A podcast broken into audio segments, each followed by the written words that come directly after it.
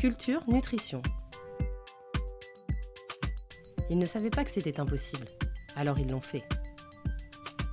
Bonjour à tous et à toutes. Euh, donc aujourd'hui, j'ai donné rendez-vous à Étienne Dutoit, qui est le cofondateur et le PDG de Vitalmeat, qui est une start-up qui invente l'alimentation de demain et notamment les nouvelles sources de protéines grâce à la viande cellulaire, euh, qu'Étienne va nous détailler euh, juste après.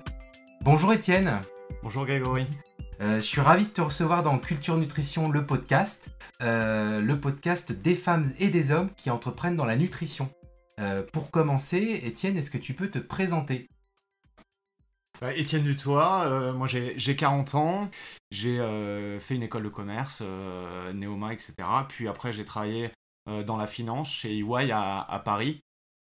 Donc j'accompagnais des boîtes en forte croissance, des startups, euh, des petites boîtes familiales dans leur euh, développement, euh, notamment avec l'axe financier. Donc déjà en contact avec des entrepreneurs. Voilà, et ce qui, ce qui m'a plu dans, dans, ce métier, c'était effectivement le contact avec les entrepreneurs, les voir, cette capacité à avoir une vision, et puis après à agir et à prendre des décisions pour que cette vision se, se, se réalise. Donc au bout de, de 6-7 ans, j'étais de plus en plus frustré par ce rôle de consultant de Yaka Faucon, comme on me mmh. le reprochait parfois. Et euh, j'ai pris un virage à 180 degrés et j'ai rejoint euh, un entrepreneur qui était un fils d'agriculteur qui avait développé toute une gamme de produits naturels. Et Fred, hein, c'est ça?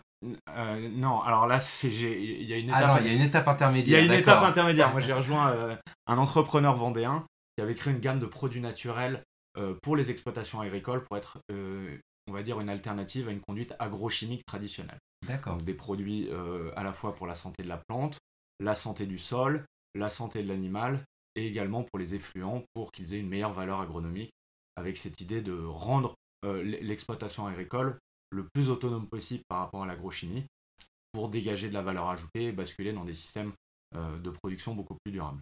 Donc cette fibre, on va dire, euh, et cette préoccupation par rapport à la durabilité de notre système agroalimentaire, on va dire, je l'ai depuis longtemps. Et j'en suis arrivé à la viande de culture, effectivement, comme tu l'as dit, par une, rencontre, euh, rencontre avec euh, Frédéric Grimaud, qui est le président du, groupe Grimaud. D'accord. Groupe Grimaud qui fait. Alors, voilà, c'est tout ce qui fait un petit peu le, sel et l'originalité euh, d'une boîte comme Vital Meat, où on fait, je pense que tu l'as compris, de, la viande de culture.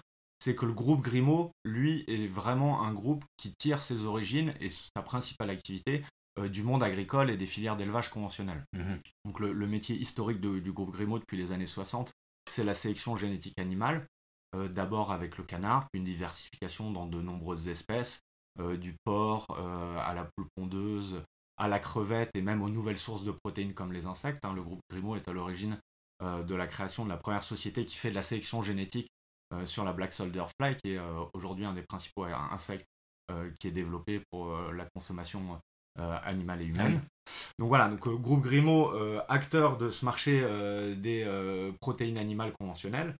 Et de l'autre côté, c'est un groupe qui, depuis une, vingtaine d'années, s'était diversifié dans la biopharmacie, en vendant des produits animaux pour la pharma, tout simplement. Puis en rentrant dans le monde du vaccin, d'abord le vaccin animal avec une société qui s'appelle Philavi, et le vaccin humain avec une société qu'ils ont créée qui s'appelait Vivalis et qui maintenant s'appelle Valneva et qui produit et développe euh, des nouveaux vaccins. Ah oui, donc euh, pour euh, un vaccin contre le Covid. Exactement, un vaccin contre le Covid qui est attendu prochainement en, Europe.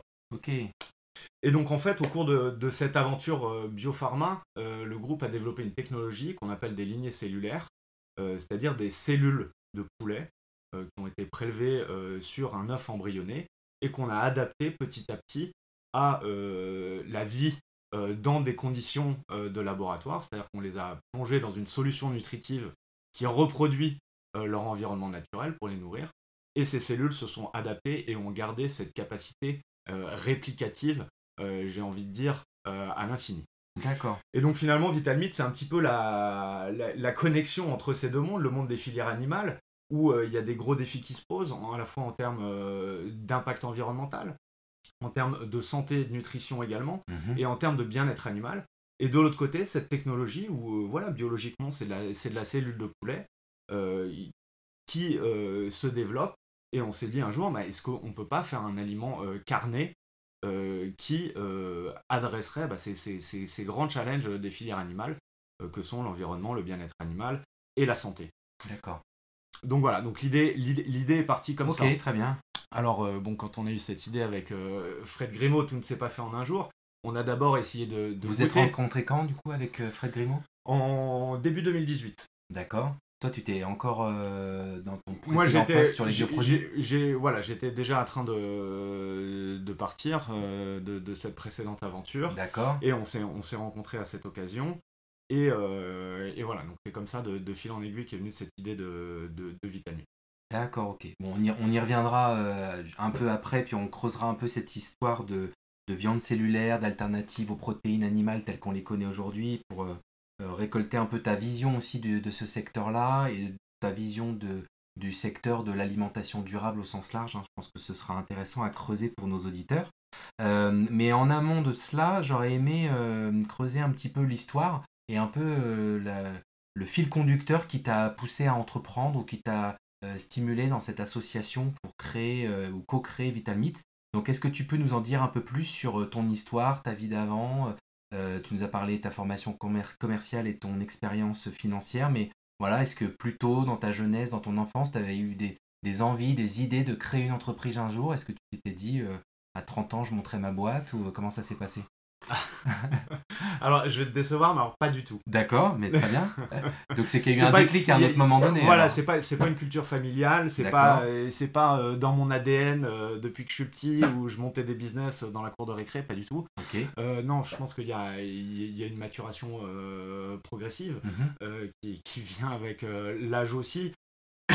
Et l'idée fondamentale, c'est de se dire, bah, bah voilà, j'ai un, temps que je consacre au travail qui est, qui est important et euh, bah, envie euh, d'avoir un impact, donc euh, avoir un impact positif, donc travailler pour des, sur des problèmes, pour trouver des solutions à nos problèmes actuels, collectifs. D'accord. Et effectivement, d'être dans l'action et de pouvoir développer ma vision là-dedans. Donc l'entrepreneuriat finalement a été plutôt une, la, conséquence euh, d'une maturation qu'un ADN. Euh, Donc le déclencheur, c'est cette recherche d'impact.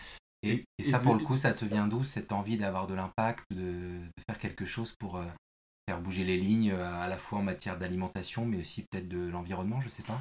Non, mais je pense qu'on on se pose tous un petit peu les, les, mêmes questions, à la fois dans, dans, nos, dans, nos, vies professionnelles et même plus globalement, de se dire quel, est, quel est le sens euh, il y a aussi une notion d'utilité, mhm. euh, de, comment je, je, contribue. Alors on va pas faire le, le, colibri parce que c'est pas du tout le sujet, mais il y a cette idée d'apporter sa pierre à l'édifice. D'accord. Et aussi évidemment euh, tout le champ de liberté qu'offre l'entrepreneuriat. D'accord. Donc impact et liberté dans ta recherche entrepreneuriale comme motivation. Pourquoi pas, voilà. Ouais. et, et tu, tu, y trouves ton compte aujourd'hui en matière de justement de liberté? Ah ben, en, matière de liberté, là, avec euh, tout ce qui est euh, viande de culture, on est dans un champ des possibles mhm. qui est extraordinaire, qui est avec un, impact potentiel énorme, qui est très global. Mhm. oui, donc on, part quelque part d'une page blanche, donc il y a, des choses formidables à écrire. Et effectivement, c'est un vrai espace de liberté. D'accord. Et si tu n'avais pas entrepris dans ce secteur de l'alimentation, tu aurais pu entreprendre dans d'autres secteurs Qu'est-ce qui t'aurait intéressé? Euh, alors euh, vraiment, moi je suis, je suis très ouvert, je vous dis, euh, c'est souvent les rencontres qui font, qui font les choses. Moi je sais que le driver principal, c'était, on va dire, des choses qui ont un impact sur la durabilité de nos sociétés et l'environnement. Donc ça c'est le, driver fondamental, mais après il y a plein de déclinaisons de ça mm-hmm. possibles. Mm, d'accord. Et justement, par rapport à cette notion de durabilité, au-delà de ce qui se passe professionnellement, toi, tu es engagé personnellement sur euh, ces thématiques-là? Je sais pas, est-ce que tu as, mis en place des habitudes alimentaires différentes depuis que tu t'intéresses au sujet? Est-ce que tu as, adapté un mode de vie euh, par rapport à ton impact sur l'environnement? Euh, oui, et non, mais je, trouve des gens qui sont beaucoup plus actifs aussi dans leur vie, dans dans leur vie personnelle. Ouais. voilà, je reviens sur le terme d'impact. ce que j'ai identifié comme étant le plus impactant, moi, c'est d'y consacrer ma vie professionnelle. D'accord. Alors évidemment, j'évolue dans mes pratiques et puis plus, plus on s'intéresse à un sujet, euh, plus on en comprend les enjeux. Mhm. Donc c'est sûr que euh, la, nutrition et, l'alimentation sont des sujets sur lesquels je suis sensible et euh, je, fais attention. D'accord, ok.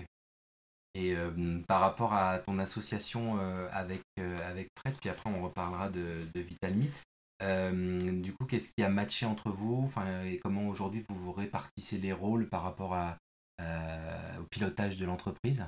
Alors, donc la, la, jeunesse de, de c'est effectivement le, le, groupe Grimaud. On a bossé quelques mois, on va dire, incubé dans le groupe Grimaud. Mhm. Et à partir du moment où on a pris la, décision euh, de créer l'entreprise, bah, c'est moi qui, euh, qui dirige l'entreprise au, quotidien. Le groupe Grimaud, qui est représenté par Frédéric, est le, président. Donc évidemment, on se parle beaucoup et, euh, on, travaille énormément ensemble. Maintenant, voilà, le Frédéric Grimaud s'occupe du groupe Grimaud. D'accord, ok. Je ne suis qu'une une, petite structure euh, parmi euh, une galaxie d'entreprises. Donc, euh, on va dire le, pilotage opérationnel et la, direction de, de VitalMeet, c'est bah, VitalMeet qui la porte, c'est-à-dire moi et, et, moi et l'équipe, j'ai envie de dire. cette vision, elle est aussi co-construite avec nos, nos, scientifiques, évidemment. Ok, mais justement, est-ce que tu peux nous en dire un peu plus sur l'équipe qui compose cette équipe, quel type de profil Comment sont passés les, les recrutements Est-ce que vous recrutez actuellement aussi, peut-être? Alors, on, recrute. Euh, moi qui suis pas scientifique, c'est un vrai plaisir euh, quotidien de travailler avec des gens qui sont des experts, mhm. euh, qui m'apprennent quotidiennement des choses passionnantes, parce qu'on s'intéresse à la cellule, donc on s'intéresse à l'infiniment petit et à, tout, ce fonctionnement. Donc ça, c'est assez extraordinaire. Les, gens qui, qui, composent ont effectivement une expertise en, biologie cellulaire, euh, le fonctionnement euh, du, du, vivant, en bioprocédés euh, également pour être capable de faire ce qu'on fait à la paillasse, le faire évidemment à une échelle beaucoup plus importante et voir à une échelle très très importante qui est l'échelle de l'alimentation. Donc c'est des profils, c'est quoi? C'est des ingénieurs C'est des, des ingénieurs, c'est des docteurs, c'est des techniciens, voilà, qui ont tous à la fois cette passion pour la, la, biologie et cette envie aussi euh, de euh, contribuer à un projet innovant de rupture euh, comme celui de VitalMe. Ok. Et d'un point de vue pratique, vous êtes localisé où? Vous avez des laboratoires, des bureaux? Enfin, comment ça se passe? Alors nous, on est basé à Nantes et à Cholet. Donc on a, voilà, on a deux, deux structures. le laboratoire est à Nantes et on a notre euh, petit pilote euh, industriel à Cholet. Ok, donc vous détenez votre laboratoire en propre. C'est pas des laboratoires de l'université ou. Euh... Alors c'est, pas des laboratoires de l'université, mhm. c'est pas nos laboratoires non plus. Euh, l'argent dont on dispose, on l'investit plutôt dans les, dans les hommes et dans le, dans le projet que dans les actifs matériels. Donc D'accord. On, est, on est locataire, mhm. mais on ne dépend pas d'une université. Ok. Et là aujourd'hui, vous êtes combien dans l'équipe?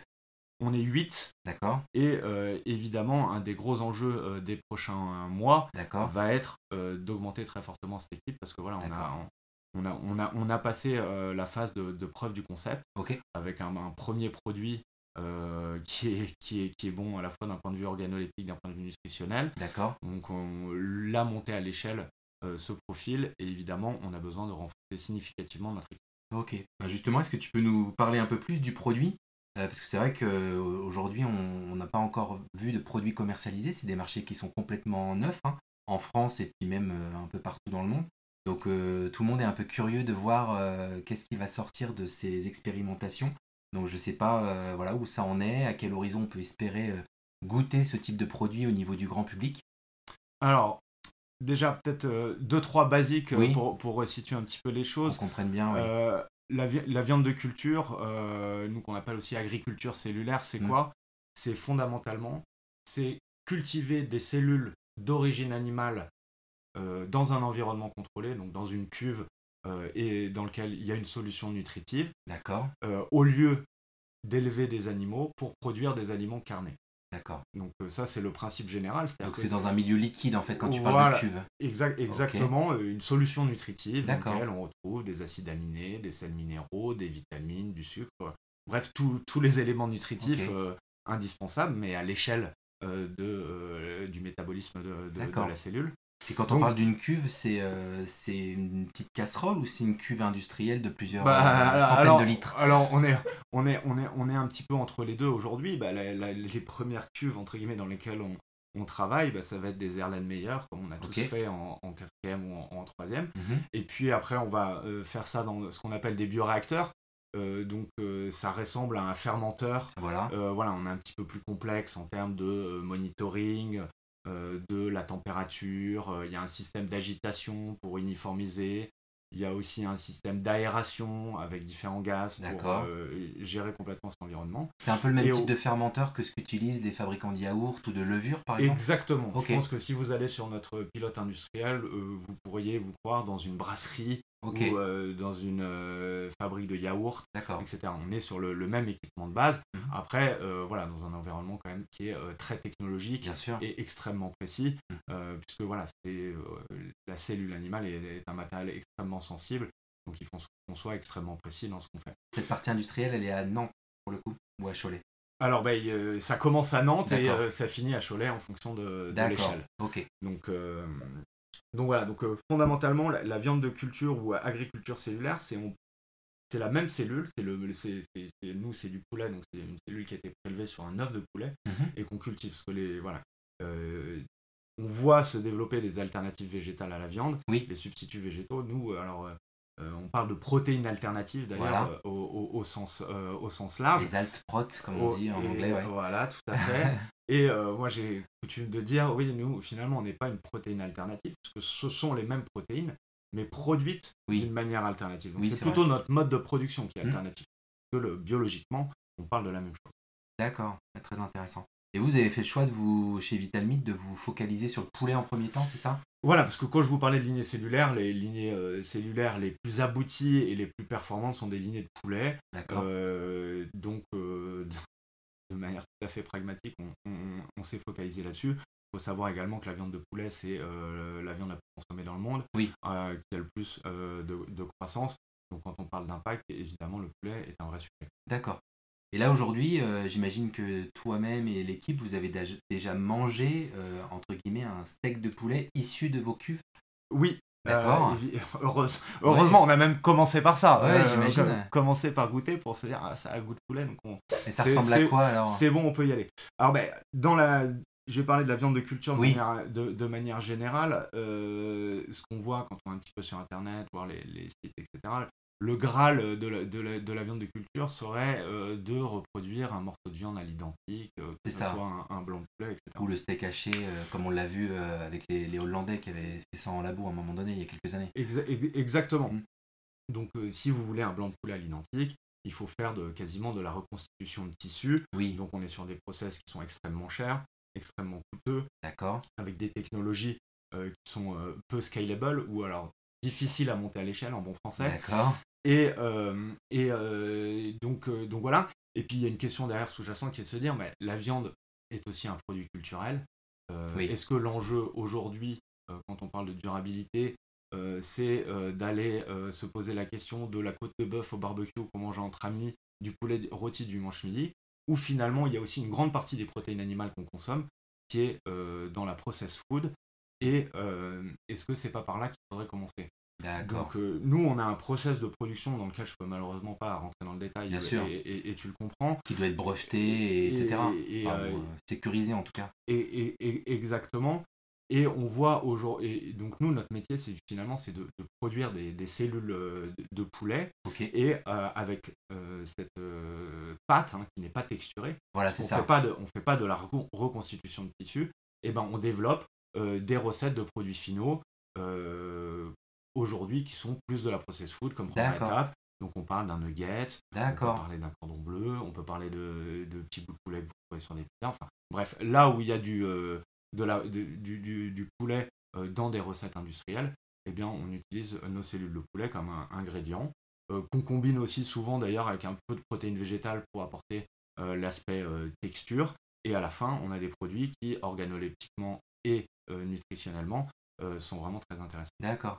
Non, mais je pense que c'est important de, de, préciser un peu ce, ce, process, enfin, sans rentrer dans les détails, parce qu'on ne sait pas trop comment ça marche, on en parle un peu dans les médias de la viande cellulaire, etc. Et je pense qu'il y a des espèces d'images d'épinal où on imagine un moule dans lequel euh, se cultiveraient les cellules, et puis à la fin on démoule et on a une escalope de poulet. Oui, voilà, alors c'est pas, pas, du tout ça. alors, effectivement, on n'est pas du tout dans le poulet tricatel euh, de, de la la cuisse. Nous, on a un procédé qui est, euh, qui est somme toute à la fois très complexe et très simple. Et il faut plus euh, rapprocher ça de la fermentation euh, comme procédé. effectivement qu'une escalope de poulet qui pousserait miraculeusement dans une boîte de pétri. Voilà, c'est ça. C'est pas. Parce que les Hollandais, ils avaient, enfin, les, images qui avaient circulé quand on avait montré ce steak in vitro, on avait une boîte de pétri, puis ça faisait effectivement une forme de steak haché euh, de bœuf. Oui, je pense que c'était assez malheureux, parce qu'en plus, c'est, en plus, c'est certainement pas comme ça qu'ils, l'ont fait. Qu'ils, l'ont fait. Je pense que d'un point de vue communication, ça devait être à l'époque, ça devait parler pour expliquer, parce qu'on est quand même sur euh, mm. une innovation de rupture et qui n'est pas forcément intuitive pour tout le monde. Mais effectivement, euh, la, fermentation, euh, qui est euh, très, usé, très, très, très usité, très utilisé en alimentaire. Mhm. Euh, voilà, c'est ce type de procédé qu'on utilise D'accord. tout simplement. Non, bah merci pour ces éclairages parce que c'est un, marché qui est quand même très très neuf. Et, et de façon générale, est-ce que tu peux nous en dire plus sur ta vision justement des marchés, des alternatives, des protéines alternatives, quelles qu'elles soient? C'est quoi les enjeux à l'échelle français, européen, mondial Voilà.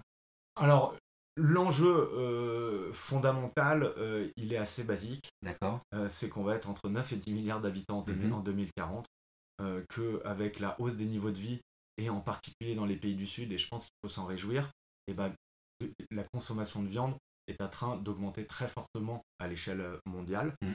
et que toutes les projections de la FAO sur un horizon 2040 montrent qu'il va y avoir un accroissement constant de cette demande mondiale en protéines animales. On parle, euh, voilà, c'est évidemment des estimations, hein, d'une hausse du besoin mondial en protéines animales de 50%, euh, plus 50% par rapport au niveau de 2010. En protéines tout court, même pas que animales. il y a aussi la protéine végétale. Il y, a aussi, il, y a aussi, la protéine végétale, mais là, on parle de, de, la protéine animale. Et la question, c'est de se dire, bon, est-ce que euh, raisonnablement, face à cet enjeu de production qui est énorme, mmh. l'élevage conventionnel peut répondre seul à cet enjeu?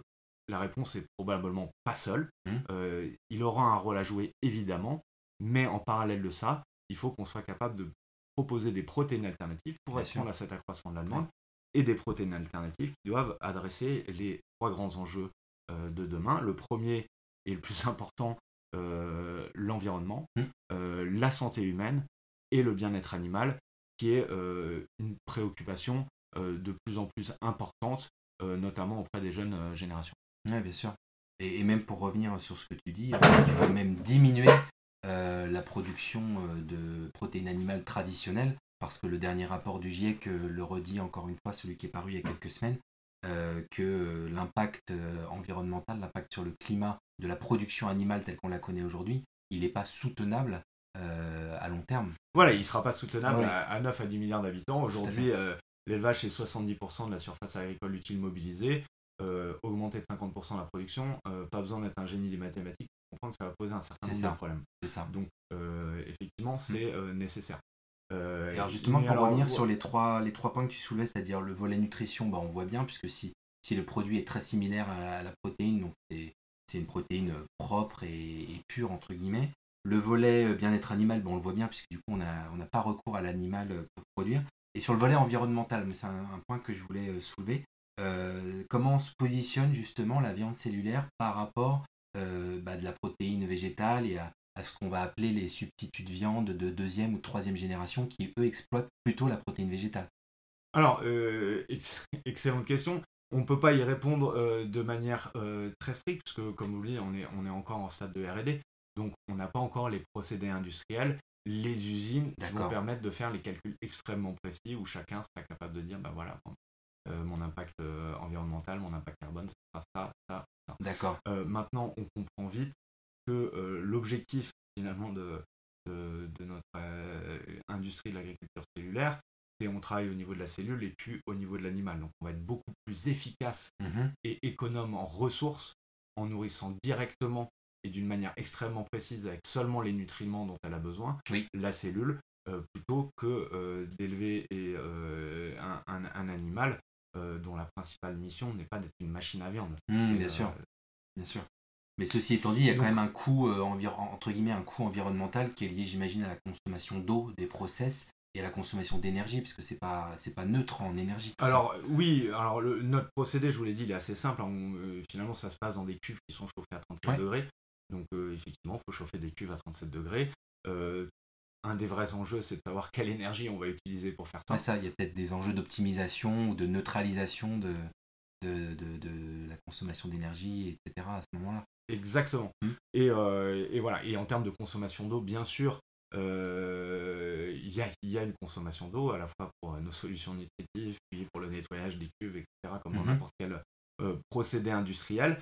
les études environnementales qui sont produites en ce moment montrent qu'on attend quand même une économie d'eau l'équivalent d'un facteur 10 par rapport aux produits animaux conventionnels, par exemple. Et si on se projette, c'est toujours pareil, parce qu'on parle de la, quand on parle de ces choses-là, il faut savoir à quel horizon on se, projette. Est-ce qu'on se projette dans 3 à 5 ans pour les premiers produits? Est-ce qu'on se projette dans des process optimisés à 15 ou 20 ans? Mais nous, notre ambition, c'est de se dire, bah voilà, notre solution nutritive, on va être aussi capable de la recycler, d'en enlever les toxiques et de la réenrichir pour la remettre dans le cycle. Donc là, on arrivera à terme, je ne sais pas combien de temps ça prendra, mmh à quelque chose d'extrêmement vertueux, où effectivement, même le milieu de culture dans lequel poussent nos cellules pourra être recyclé et réinjecté dans le cycle de production. la consommation. Euh, donc voilà, euh, ça permet évidemment des, optimisations formidables, hein, de la même manière que sur le feed conversion ratio, euh, taux de conversion alimentaire, qui est le principal enjeu dans les productions mhm. animales. On peut énormément progresser mhm. parce qu'on est au niveau cellulaire et donc on travaille de manière extrêmement précise sur le métabolisme de la cellule mhm. pour simplement lui donner juste ce dont elle a besoin pour transformer euh, une calorie, on va dire, végétale en une, protéine animale. D'accord. Euh, et dans les autres euh, barrières qui jusqu'à maintenant empêchaient le marché de se développer, il y avait une barrière économique? Quand on a parlé des premiers steaks développés de façon in vitro, je ne sais plus, c'était un coût exorbitant au kilo. Est-ce qu'on a déjà des idées, des, métriques un peu économiques qu'on peut sortir sur ce type de produit? Est-ce qu'à un moment donné, ça va être euh, accessible au consommateur final en termes de prix? Alors, euh, effectivement, en 2013, quand Mark Post a produit le premier euh, burger in, vitro, plus que la prouesse technologique que c'était à l'époque, paradoxalement, les gens ont retenu le prix. oui. si, je sais plus si c'est des dollars, des euros, mais entre 250 000 ou 300 000 dollars le steak qui veut fondamentalement rien dire, parce hmm. que c'était un projet de R&D de, de, R&D tout entier. Alors, effectivement atteindre des coûts euh, qui rendent ces technologies euh, et donc les produits euh, accessibles au plus grand, au, plus grand nombre, c'est un des véritables enjeux des, boîtes comme, comme la nôtre. On est parti avec des coûts qui étaient de plusieurs milliers d'euros il y a quelques années et on se rapproche petit à petit de coûts qui vont être acceptables mmh. et qui permettront de faire des produits qui seront tout à fait accessibles à tout à chacun d'ici quelques années. La question est-ce qu'on va pouvoir avoir des produits qui vont être compétitifs sur le marché? Euh, la, réponse est oui. Euh, la, question c'est quand? Euh, et, évidemment, au début, ça sera un petit peu plus cher. Il y aura un premium par rapport aux produits conventionnels. Mais si on parle à une échelle de 10 ans, l'idée c'est de converger petit à petit avec le, le, prix des produits, des protéines animales traditionnelles. D'accord, oui, bien sûr. D'accord. Euh, au niveau des, des, sujets euh, qui sont importants, je pense, pour le développement du marché, il y a aussi la dimension de l'acceptabilité du consommateur. Euh, j'imagine que chez VitalMeat, c'est quelque chose que vous avez observé, que vous avez peut-être même testé à travers des études, voire des tests organoleptiques. Hein. Est-ce que vous avez déjà fait goûter les produits à des consommateurs finaux? Alors, on n'a pas le droit en France de ah, faire, de, faire euh, même les études? de, alors les études évidemment on a le droit. De faire goûter à des consommateurs, etc. C'est euh, voilà, il y a la problématique de mise en marché, etc. Donc aujourd'hui on, on, ne fait pas encore ça. Par contre, il y a un, nombre d'études euh, très important, à la fois au niveau mondial, au niveau européen, au niveau français, sur les produits issus de l'agriculture cellulaire et en particulier la viande de culture, et qui montrent qu'année après année, l'acceptation euh, de ce type de produit monte et elle est, et elle est très bonne. Mhm. Et euh, que, évidemment, plus on explique euh, comment ça marche, ce que c'est et quelles sont ces allégations positives à la fois en termes d'environnement, de bien-être animal et de santé, évidemment, plus l'acceptation est, est, forte. Maintenant, on reste sur des études. Mhm. pour moi, ça reste assez virtuel. Une étude, mhm. tant qu'il n'y a pas un produit qu'on peut goûter, un prix, etc., c'est assez difficile à, à, palper euh, véritablement. Maintenant, on adresse un marché qui est, euh, qui est, colossal mhm. et il est sûr que cela va se faire euh, progressivement. Et, et, et, à la limite, le, vrai facteur limitant, je pense que ça va être nos capacités de production, finalement, plus que l'acceptation du consommateur qui va être progressive. Et je pense que voilà, je pense que ça, le fait à beaucoup de personnes et, nous en particulier français. La première fois qu'on parle de viande de culture, surtout si on vous dit viande de laboratoire, viande in vitro, on voit bien euh, le laboratoire et la technologie et l'assiette sont pas vraiment dans les mêmes euh, dans les mêmes cases du cerveau donc ça demande toujours un petit peu euh, d'explication pour comprendre véritablement ce que c'est et les enjeux qui sont derrière. Pour en goûter quand même assez régulièrement il y a une, aussi une autre magie qui s'opère c'est quand vous goûtez le produit que le produit il a goût de poulet il a goût de viande que vous êtes dans un environnement convivial vous switchez tout de suite sur le registre de l'alimentation et il n'y a plus de il a plus de, de barrières ou de, de problèmes quoi. Euh, effectivement c'est l'audace mm. de, de, la première bouchée euh, dans un cadre euh, professionnel de consultant etc il nous est déjà arrivé notamment de faire goûter nos, produits et j'ai encore jamais rencontré personne finalement qui ne, qui ne les a pas goûtés. Donc le produit un peu cuisiné quoi. Oui bien sûr, bien sûr, des recettes de mis en forme quoi. Et, et, mise en, mise en forme ou pas en fonction des, euh, des choses, mais principalement euh, mis en forme. Après, voilà, je pense qu'il faut qu'on ait conscience et euh, qu'on est sur une vraie innovation de rupture. Exactement. Et ça, ça peut prendre du temps pour le. Donc, donc il faut accepter, mmh. que ça demande de la pédagogie, que ça demande du temps, que les gens ont besoin de mmh. comprendre, de savoir, de, de s'opposer.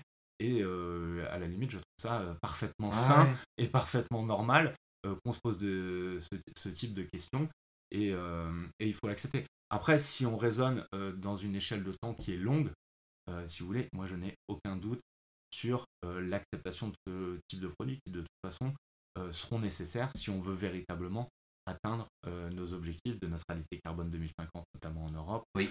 par exemple, alors moi, il y a, y, y, a y a, les études et puis il y a aussi la, la, vraie vie.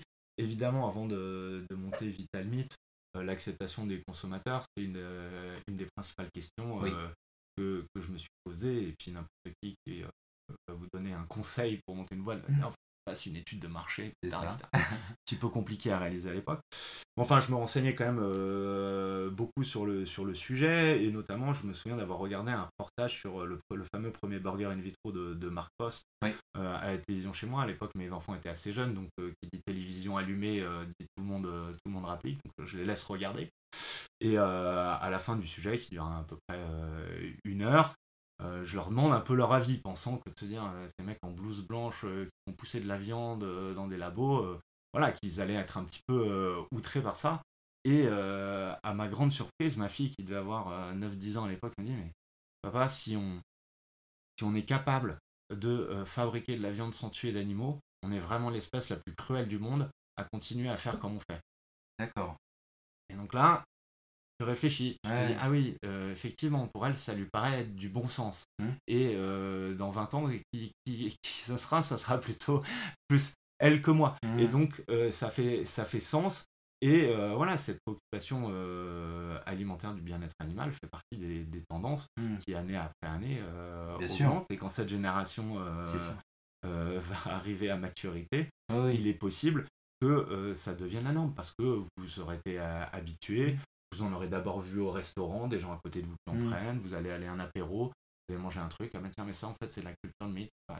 ok, et, petit à petit, euh, ça, ça, va rentrer dans les habitudes. Mais tout ça va se faire euh, très progressivement euh, et à l'échelle générationnelle. Mm. Et, ah, mais c'est sûr que les, ça évolue beaucoup avec les nouvelles générations. On voit déjà le, le taux de, de flexitariens et végétariens même.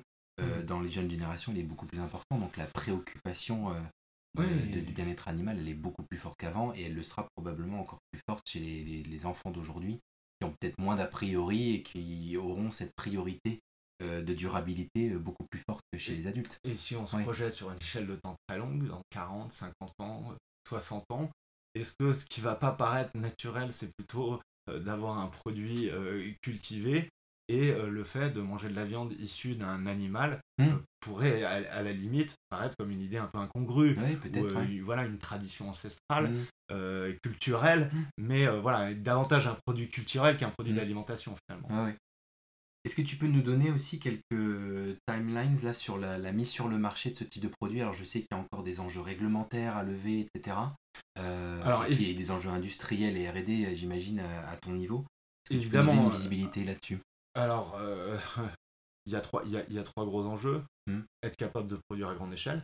On n'y est pas encore tout à fait, on y travaille, on avance tous les jours être capable euh, de produire à un coût raisonnable pour avoir des produits qui s'adressent au plus grand nombre, parce qu'on parlait d'impact tout à l'heure. Mmh. Euh, si vous vendez quelque chose à 400 euros du kilo, votre impact il va être beaucoup plus réduit que si vous êtes capable de, de, proposer des produits qui s'adressent à, à, vous et moi. les consommateurs, oui. Donc, euh, donc voilà. Et le troisième enjeu, il est effectivement réglementaire. On est sur des procédés de fabrication qui sont nouveaux. Donc, tous ces nouveaux produits sont soumis à autorisation euh, réglementaire.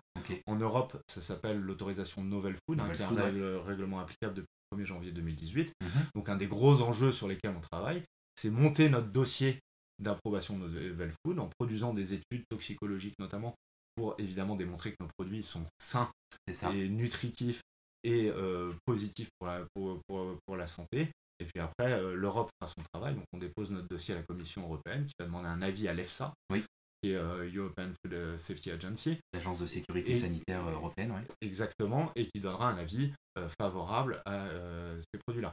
Alors c'est un process qui est complexe, qui est coûteux. Évidemment, il faut faire des études Bien sûr. À, à, approfondir. Là, il est en cours le process, mais, justement, qui est, de votre côté c'est un process qui est nécessaire, mhm. parce qu'on l'a dit, pour l'acceptation des consommateurs, je pense qu'à un moment donné, ça sera important et c'est souhaitable et on souhaite qu'il y mhm. ait une autorité réglementaire indépendante, une tierce partie qui puisse certifier que ces produits sont, euh, sont, sains et, et, sûrs. Quoi. Euh, nous, euh, non, notre dossier Novel Food, nous ne l'avons pas encore déposé auprès de, de l'Europe. c'est également le cas de mes parce qu'aucun dossier viande de culture aujourd'hui n'est à l'étude au, niveau, européen. D'accord, ok. Et euh, si on parle au niveau mondial, euh, il y a une autorisation qui a été accordée à un produit à Singapour. Oui, d'accord. Pour, des quantités epsilonesques. L'année dernière, je crois. Hein. Euh, je crois que c'était fin 2019 ou tout début. ouais, je dirais fin 2019, mais effectivement, il manque peut-être une année avec le Covid. Oui, on, sait plus trop. il, y a des, il y, a des, années qui ont sauté. Quoi. Justement, tu peux nous parler un peu du, du, panorama mondial? Parce que, en tout cas en France, vous êtes très peu nombreux à faire ça moi, moi j'en ai deux, vous plus euh, un autre, mais il y a peut-être euh, plus, j'en sais rien. Alors, effectivement, euh, si on parle du panorama mondial, il y a bah, quatre zones où ça bouge beaucoup sur ce sujet-là. Ouais. la première zone, c'est évidemment la Silicon Valley et la région de San Francisco où voilà, il y a des startups très médiatiques dans le, dans, dans le secteur. Qui? C'est Mozambique, Alep. Qui ont, qui ont levé beaucoup d'argent. Non, je pense plus à Upside Foods et à Just. Euh, notamment. Adjust, ils sont aussi sur la viande cellulaire Voilà. Parce qu'au début, ils étaient sur le. Ils font des œufs. Les, produits sans œufs. les alternatives aux œufs ils, ils, ont, ils ont des alternatives végétales, notamment une alternative à l'œuf. Ils travaillent aussi sur euh, la, viande de culture. D'accord. Et euh, c'est notamment eux qui ont eu le premier agrément à Singapour. D'accord. etc. Euh, donc ça, c'est la, la, première zone. La deuxième zone, c'est euh, Israël. Israël, ouais. Euh, voilà, qui a des problématiques agricoles très particulières. Puis un écosystème food tech qui est très très fertile. Qui a un, écosystème food tech, biotech très fertile, avec beaucoup de compétences. Et voilà, cette capacité à se positionner sur des niches à haute valeur ajoutée très vite, etc. Donc, capacité à financer aussi très forte. Exactement, donc pôle très actif en, en Israël. Il y a évidemment euh, l'Asie, euh, avec, euh, on a parlé des questions de santé, d'environnement et de bien-être animal, mais il y a mhm. une autre question qui pose de manière encore plus cruciale dans certains pays, qui est l'autonomie alimentaire. Des pays comme Singapour, le Japon importent 95% de leur nourriture. la Chine, alors je le dis de manière caricaturale, hein, on ne retient pas le chiffre, mais c'est 20% de la population mondiale et 10% des ressources, donc ils sont intéressés aussi à, gagner en autonomie. Plus souverain au niveau des protéines, oui. Et, et, être plus souverain au niveau des protéines. Hum. Ceci dit, ça peut être un sujet euh, de préoccupation pour nous en Europe. On a vu avec le Covid justement que l'importance de la souveraineté alimentaire et de la souveraineté technologique. On le voit aussi avec le euh, conflit en Ukraine, hein, bien sûr. exactement. Hum. Et la dernière zone, c'est évidemment l'Europe. Nous, on est deux euh, à le faire en France. Il y a la Hollande. c'est ça, vous n'êtes bien que deux. Hein. C'est Gourmet l'autre. Exactement. ouais. Donc, euh, avec un, premier produit qui est le, qui est, foie, foie, gras. ouais. Donc, donc voilà.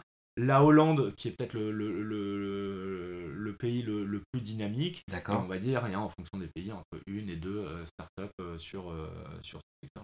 D'accord. Et alors du coup, c'est vrai que quand on n'est que deux en France ou on va dire moins de cinq en Europe, comment on fait pour s'organiser un peu en, en collectif, en écosystème enfin, Est-ce que j'imagine que vous vous connaissez Est-ce que vous agissez collectivement pour faire un peu de lobbying justement sur les volets réglementaires euh, et autres et politiques? Ouais, alors en, Europe, on est, on est une douzaine de startups à s'être euh, unifiées pour créer euh, une association professionnelle qui est basée à Bruxelles et dont l'objectif est effectivement d'établir un dialogue avec les autorités réglementaires et puis plus généralement avec euh, toute euh, tierce partie qui est intéressée par le développement de, de, cette, euh, de cette nouvelle industrie. D'accord. Parce qu'en France, je sais qu'il existe Agriculture Cellulaire France. Je ne sais pas si c'est la même structure. Tout à fait. Et au niveau français, on travaille avec Agriculture Cellulaire France, mmh. qui est une association indépendante, mmh. voilà, on va dire de, de consommateurs mmh. ou de futurs consommateurs plutôt, et, et avec qui il nous arrive de faire des rendez-vous commun pour faire de la pédagogie, tout simplement, et, quest ce qu'on fait. On avait fait un interview de Nathalie Roland, qui est la cofondatrice d'Agriculture Cellulaire France l'année dernière dans Culture Nutrition. D'accord. Euh, justement, pour qu'elle nous donne sa vision sur le développement du marché. Très intéressant. Euh, oui, donc un écosystème qui est encore à construire finalement, euh, qui est beaucoup moins développé pour le coup que la viande de troisième génération, euh, où là il y a beaucoup plus de startups qui existent en, dans le bah, en France et dans le monde. Effectivement, on est encore un, peu plus loin du marché, euh, etc. Ce qui explique qu'on est, qu'on est moins nombreux.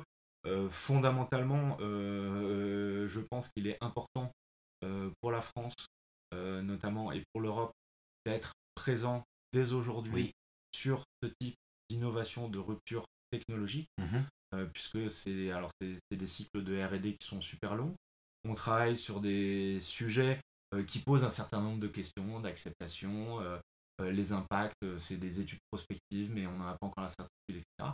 Et pourtant, c'est aujourd'hui que cela se joue pour demain, après-demain, etc. Avoir des produits produits en France qui, qui répondent aux attentes sanitaires, traçabilité, nutrition française et européenne, Bien sûr. etc. Donc, on a besoin, je pense, en France, et il faut promouvoir une vraie filière d'agriculture cellulaire mmh. et qu'on soit capable euh, d'investir, parce que la technologie euh, qui arrive dans nos assiettes, il n'y a pas que la viande cellulaire, mais mmh.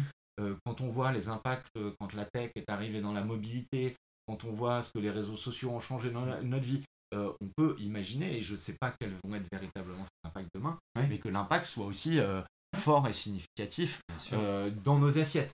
Et euh, aujourd'hui, euh, on entend beaucoup de voix qui servent pour être un petit peu frustré de se dire bah, comment ça se fait qu'il n'y a pas un réseau social européen, comment ça se fait que le virage de l'intelligence artificielle en soit un petit peu à la traîne, etc. L'idée, c'est de se dire bah, là, on le, on, le, on le, voit arriver, la tech arrive dans nos assiettes, et eh bien investissons en France pour développer des solutions qui correspondent à nos attentes, notamment en termes d'impact environnemental, etc. Mmh.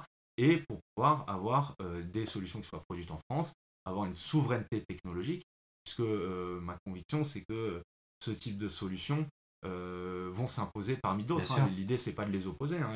Toutes les solutions ont leur pertinence. Mmh.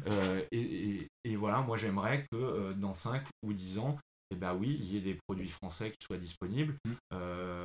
et ça implique bah, d'être le plus compétitif le plus tôt. Et c'est vrai que l'agroalimentaire, ça reste quand même une des places fortes de compétitivité de la France et, de, l'Europe. Et qu'il faut qu'on soit capable d'anticiper. On parlait de troisième génération, de quatrième génération, je ne sais pas très bien ce que ça veut dire.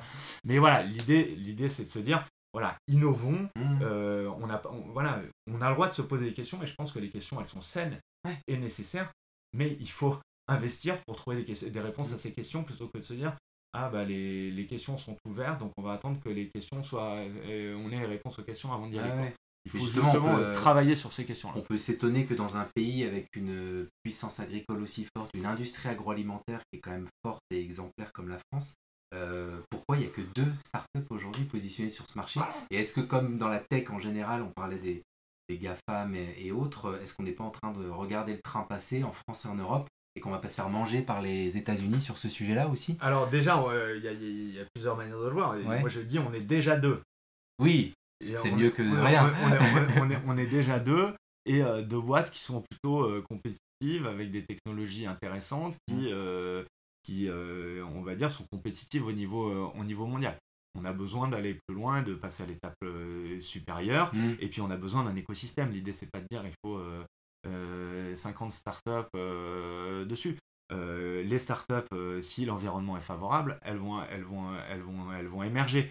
maintenant, est-ce qu'on a besoin de plus d'universités, d'universitaires, de l'INRA qui travaillent sur ces sujets-là? Est-ce qu'on a besoin de travailler en bonne intelligence avec l'environnement de l'État, etc., etc., Bien sûr, oui, il faut qu'on avance euh, de ce côté-là. Certains pays avancent plus vite que nous, certains pays avancent moins vite. Maintenant, moi, ma conviction, c'est que euh, voilà, c'est euh, dans, les, dans, les, dans les mois et années qui viennent qu'on va créer une compétitivité ou pas sur ce sujet. D'accord. Et du coup, j'imagine qu'il y a un enjeu énorme de financement. parce que c'est la RD qui doit coûter cher, j'imagine. Euh, donc, euh, et on le voit, les Américains ont commencé à lever des fonds par dizaines, voire euh, centaines de millions d'euros, je pense, sur le sujet. donc, est-ce que tu peux nous parler de ce volet financement, à la fois de l'écosystème, mais aussi spécifiquement de VitalMeet? Comment vous êtes financé jusqu'à maintenant et est-ce qu'il y a des, levées de fonds à venir? Alors moi j'ai la chance, hein, je vous l'ai dit, hein, VitalMeet c'est une, c'est une émanation d'un groupe industriel, un spin-off comme, on dit en bon français. Euh, donc euh, donc euh, les, les, premiers financements ont été portés par, par, le, par, le, par le groupe Primo. Il est évident qu'on est sur des sujets euh, où les investissements en R&D sont très lourds. c'est très capitalistique. C'est très capitalistique sur la R&D, ça va être très capitalistique aussi sur les fermes d'agriculture cellulaire. Oui. Euh, au niveau de l'équipement industriel. Et, au niveau de l'équipement industriel, euh, tout, simplement.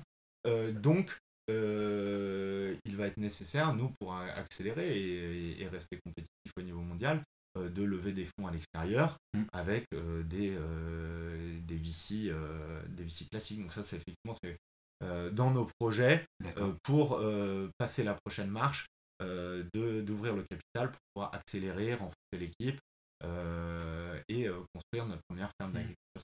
Ok. Et on peut imaginer des, des levées de fonds et des tours de table d'une ampleur comparable à ce qu'a fait Insect par exemple sur la protéine d'insectes alors oui, euh, oui. Alors euh, euh, vous dire on quand, dépasse, on dépasse les 100 millions. Quand, quand exactement, mais bien sûr, c'est des sujets qui nécessitent des investissements qui sont de cet ordre-là, voire plus importants. c'est ça. aussi. Parce qu'il y a de la techno, il y a de l'industriel, mais je pense qu'il y a aussi de la communication. Parce qu'on parlait tout à l'heure de l'éducation, de la pédagogie du, auprès du consommateur. J'imagine qu'il y a du boulot. Voilà, il, alors il y a évidemment toute cette euh, communication, cette commercialisation, etc. Mmh. Nous, chez VitalMeet, on a fait le choix d'être en B2B. C'est-à-dire de dire, bah, nous, on est euh, producteur euh, de poulets cultivés. Ok, pour l'industrie. Et, voilà, et on va travailler en collaboration avec l'industrie pour faire des recettes de produits finaux. Parce que quand les premiers produits vont arriver portés par des startups, etc., et que les gens vont commencer à en acheter, ma conviction, c'est que euh, bah, les marques, un petit peu comme on voit euh, les alternatives végétales hein, qui sont en train d'intégrer les gammes, mmh. euh, et bah, que ça soit aussi quelque chose qui intéresse les marques, d'être capable de proposer ce choix-là à leurs consommateurs. Donc des marques de, plats cuisinés, de pizza ou de, ou de nuggets ou de je ne sais quoi? Exactement. D'accord. Exactement. Tout, et ce que vous et, et, sans trahir de, de secret, il y a déjà des marques agroalimentaires françaises qui travaillent, qui font de la R&D avec les, ah bah, les produits de Vitamite Bien sûr, euh, je pense que toutes les marques s'intéressent à ce, type de sujet. Euh, la difficulté, c'est de faire le lien entre euh, les attentes très court terme des consommateurs et qu'est-ce que sera le, marché, les attentes dans 5 ans, dans 10 ans, etc. Mais oui, on travaille déjà avec des, avec des grandes marques de, l'alimentaire, à la fois en France, mais aussi au niveau mondial, hein, mhm. pour développer des recettes de, produits finaux. Mhm. Et voilà, même si on est en phase de RD, je pense que c'est la bonne façon de procéder c'est-à-dire de, euh, de voir ça comme une véritable collaboration, un partenariat, ou euh, ce qui nous permet aussi d'orienter le produit euh, pour qu'il réponde au cahier des charges de l'industriel qui va avoir envie de commercialiser des, recettes avec du produit du collectif à l'intérieur. Ok, très bien. si tu veux bien, je, vais revenir sur le, la casquette Étienne l'entrepreneur pour te poser des questions un peu sur ta perception de, du métier d'entrepreneur que tu pratiques maintenant depuis 4 euh, ans, 5 ans, c'est ça on peut dire? 2018 Ouais, 2018, création de Vital Meat. Voilà. dans ma boîte précédente, c'était quand même une, une, petite, une petite boîte. oui, donc startup, donc ça fait... Oui, voilà, ça fait depuis 2012 que je suis dans ah, l'entrepreneuriat au sens large. Déjà une décennie, donc c'est quoi ton recul sur cette décennie d'entrepreneuriat? Joker. Ah, d'accord. Pourquoi? Parce que c'est. Non, mais j'ai pas de, j'ai pas de, de, de, recul. C'est un, c'est, c'est quoi ton top, ton top et ton flop de ces dix dernières années en tant qu'entrepreneur? C'était quoi la chose, la, plus grande réussite, le plus gros succès et ta plus grande difficulté ou tu, ton plus gros échec? Alors, euh, alors c'est euh, loin de moi l'idée euh, d'évacuer la question, mais mais j'espère que ma plus grande réussite, elle est, elle est, elle est, elle est plutôt à venir. D'accord. Et euh, malheureusement, j'imagine que pour, euh, pour, pour, arriver à ma plus grande réussite, je vais aussi devoir connaître mes plus gros échecs. Bien sûr. Donc, euh, donc voilà, moi je suis très projeté vers, vers, vers l'avenir. Et aujourd'hui, honnêtement, j'ai pas, je sais pas si c'est une affaire de personnalité ou, ou de temps, de goût pour, pour regarder dans le rétroviseur. Ouais. Là, on essaie plutôt de regarder, de regarder, loin, de, regarder loin devant. D'accord. Euh, et, je sais pas, tu as des, des, tips ou des retours d'expérience à partager avec d'autres gens qui nous écoutent et qui pourraient avoir envie de créer une boîte dans le secteur de l'alimentation, de la nutrition? Si tu avais une astuce à leur donner, tu leur dirais quoi? Euh, tous, ces, tous ces jeunes entrepreneurs qui veulent inventer l'alimentation de demain, comme, euh, comme tu es en train de le faire avec Vitalmeat, qu'est-ce que tu leur dirais? D'écouter leurs enfants. Ah oui, tout à fait, ouais. qui sont euh, probablement le, meilleur euh, focus group qu'on puisse euh, imaginer. D'accord. ils ont quel âge tes enfants aujourd'hui? Bonne question, là je vais me faire Comment ça, bonne question, tu sais pas? Parce que je réfléchis. T'as pas amené tes fiches 14, 12 et 9. Et, 10. D'accord, oui, on, est, on, est, on est bien. et justement, tes enfants, qu'est-ce que tu leur donnes à manger? Souvent, le, on, teste des choses à la maison, puis on met en place peut-être euh, une culture alimentaire particulière euh, dans les, dans les familles. C'est c'est quoi votre euh, culture alimentaire? Alors, déjà, déjà ça, a été, ça a été parmi les premiers consommateurs de, de, Vitamite. Ok, ils ont testé les produits? Ils ont, ils ont, ils ont, ils ont testé les produits, super contents, super enthousiasmés par mhm. l'idée. En plus, il y avait une notion de, de, confidentialité du projet. Oui. il faut pas euh, forcément. Donc c'est voilà, c'était top secret. Donc le lendemain pour aller à l'école, ils marchaient comme des agents secrets. D'accord. Ça a les murs. Je pense que ça, ça a renforcé un peu le plaisir, euh, le plaisir de la chose. Et ils sont dans une, euh, dans une petite école où il n'y a pas de cantine, donc en plus on fait à, manger et pour le midi et pour le soir. D'accord. Ils emmènent leur petite gamelle ou ils rentrent Exactement. à la maison? D'accord ils amènent leur petite gamelle. Donc, euh, donc la cuisine, ça commence tôt le matin parce qu'on n'a pas forcément euh, tout, anticipé. Et c'est un vrai défi parce que ma femme est elle aussi très investie euh, dans son travail, de réussir à cuisiner, à manger sain avec un temps limité. D'accord. Et je pense que c'est une problématique que vivent beaucoup de familles aujourd'hui. Euh, qui ont euh, des envies euh, qui sont là et une disponibilité de temps qui le mode de vie nous rattrape à un moment donné. qui, nous rattrape donc c'est ça. donc donc voilà. Et donc c'est quoi le plat le plat signature si on peut dire? Enfin le plat facile et sain et rapide à préparer que vous avez l'habitude de faire et de proposer aux enfants? Dans leur, dans leur petite gamelle. Alors, dans, dans, dans, les, dans les gamelles, on a, on a toute une gamme de, de pâtes et de riz euh, euh, adaptés, euh, légumes, etc. etc. Et non, ce que, ce que mes enfants affectionnent surtout en ce moment, là où l'été revient, c'est des salades, tomates mozza, pignons de pain, basilic, etc. Et voilà, tout ce type d'aliments frais. Très bien.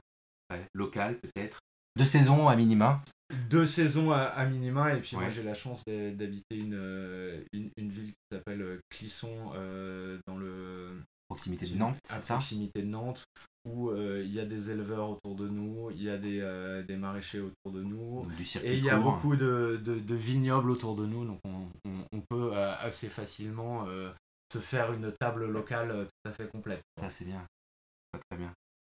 Euh, bon, bah, chouette. Euh, écoute, avant d'arriver de, à la conclusion, moi j'avais deux questions à te poser euh, qui sont un peu mes deux questions fil rouge. La, première, c'est comment est-ce que tu te maintiens en veille sur cet univers hyper vaste qu'est l'alimentation et la nutrition? Est-ce que tu as des. Et en plus, des, astuces à nous, à nous partager? Est-ce que tu as des, des livres que tu as l'habitude de lire, des revues, des sites que tu suis, des podcasts aussi que tu écoutes qui t'inspirent euh, soit dans la nutrition, soit euh, sur d'autres sujets euh, pas très éloignés Ouais, alors moi j'ai plutôt ma vision d'entrepreneur, c'est plutôt de connecter des sujets qui n'ont pas spécialement à voir les uns avec les autres. Donc, Très intéressant, ouais. Donc pour le coup, j'ai plutôt beaucoup d'éclectisme dans ce que je, je lis et les sujets sur lesquels je m'informe. Et puis après, je fais des ponts et ce qui m'aide à, à construire et d'avoir des idées nouvelles. Hein, alors par exemple, euh, des ponts avec quel domaine? Non, mais alors... Euh, Ou quelle source d'information? je, pense que, je pense que alors, euh, ça, date d'hier, donc je ne sais pas si c'est l'idée du siècle, mais je pense qu'il y, a des, il y a des choses à, à réfléchir, notamment pour nous dans les protéines alternatives et en particulier dans la viande de culture, au sujet de la traçabilité oui. et de comment on va communiquer avec nos clients sur toute la chaîne globale et euh, passer euh, voilà, du, d'une promesse à une preuve des allégations qu'on va pouvoir développer. Complètement. Et donc là, on parle de chaîne de traçabilité, on blockchain peut-être. Blockchain par exemple. Hmm. ça aussi, c'est des sujets. voilà, un podcast sur la blockchain, ça ne parle pas de hmm. nutrition, ça ne parle pas d'alimentaire, hmm. mais ça me permet de faire des connexions aussi avec, avec le sujet après, j'ai une veille, on va dire, euh, assez, euh, assez, assez classique euh, de, de, mailing list, de sites que je consulte, etc. Évidemment, je regarde beaucoup les États-Unis. Oui, j'allais dire, parce la partie food tech, Dans la partie food tech, force est de constater qui, qui est présent est très dynamique et avec beaucoup de pays qui sont T'as des newsletters ou des, des, sites à nous recommander en particulier? Je, pense que je vais, je vais rien apprendre à personne, mais sur Food Navigator, il, Navigator ouais. il, y a, quand même, il y a quand même des choses intéressantes. Ouais, très bien. Euh, et puis après, moi j'ai des choses euh, qui sont euh, spécialisées dans l'agriculture cellulaire, oui. qui vont toucher un, un public beaucoup moins large. Mais je vous dis, moi, le, moi je vais plutôt regarder à la fois du côté biotech ce qu'il fait ou de, sur des choses complètement différentes. Et puis mmh. moi, mon, mon, mon métier entre guillemets d'entrepreneur et de, créateur, c'est de savoir faire des, ponts entre, oui, euh, entre, ces domaines-là. Et de ne pas euh, avoir forcément d'a priori, puisque comme tu le disais tout à l'heure, tu n'es pas un, un scientifique, tu n'es pas un technique. Et justement, je pense que tu regardes les choses avec l'œil plus du, business. Exactement. c'est ça qui est intéressant. Et, euh, voilà, faire des. Enfin voilà, si on, si on, si on reste trop focalisé dans son domaine, on finit par faire la même chose. Hmm. Et donc c'est pas l'idée, c'est pour ça que moi je D'accord. Et en source d'inspiration, justement, un peu plus tech, que ce soit biotech ou même tech digital, blockchain, etc., il y a des, des supports à nous recommander ou, ou, des podcasts que tu utilises en particulier? Euh, non, là, je, alors, euh, oui, oui, oui, et non, mais j'ai pas un podcast euh, particulier à, à recommander. enfin, depuis le début, je te dis, voilà, moi, la durabilité au sens large m'intéresse. Mmh. Hein, donc, voilà, moi j'aime bien euh, Sismic comme, comme programme. Alors on est plus sur. Euh, euh, Très bien.